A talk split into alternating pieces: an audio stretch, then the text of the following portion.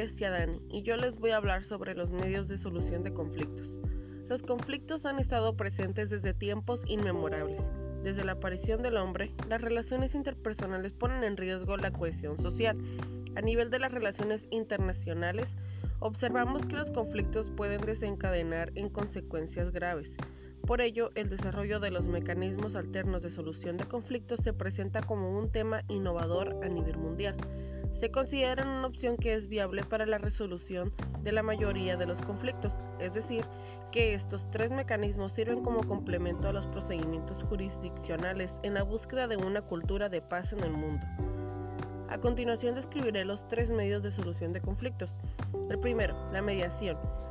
La mediación se percibe como el método alterno que produce un mayor impacto en las sociedades buscando la resolución de los conflictos que alternan el orden de la sociedad para determinados litigios, la mediación ofrece soluciones más rentables, prácticas y efectivas.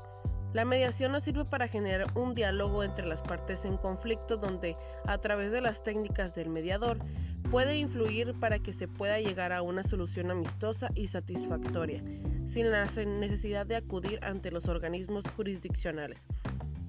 La conciliación. La conciliación es el mecanismo voluntario mediante el cual las personas intervinientes un libre ejercicio de su autonomía, proponen opciones de solución a la controversia en la que se encuentran involucradas.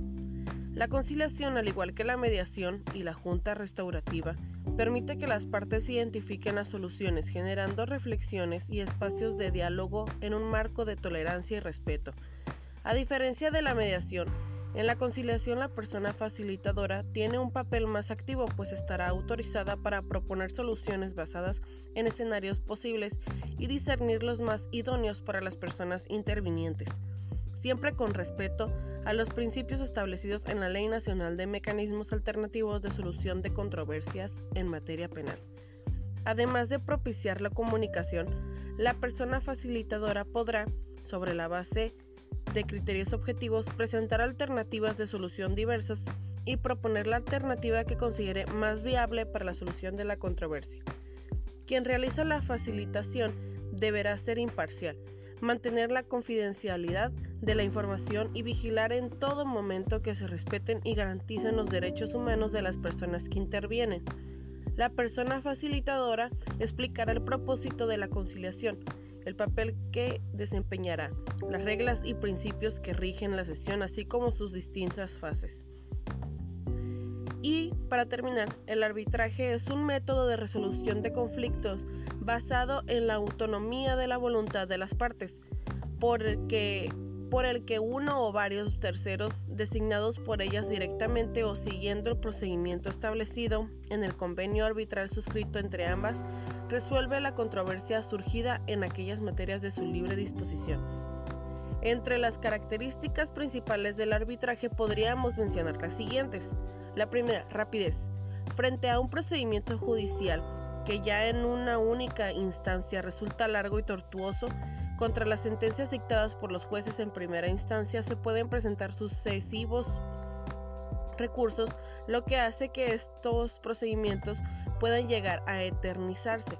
El arbitraje, sin embargo, ofrece un método rápido y flexible basado en la autonomía de la voluntad de las partes, que deciden cómo y cuándo resolverlo.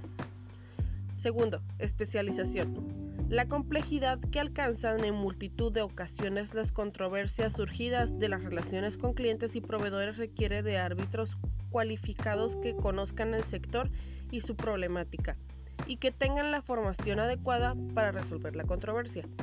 Tercero y último, la confidencialidad. A diferencia de las resoluciones judiciales que son públicas, las partes pueden pactar la confidencialidad de todo cuanto se trate bajo el paraguas de un procedimiento arbitral.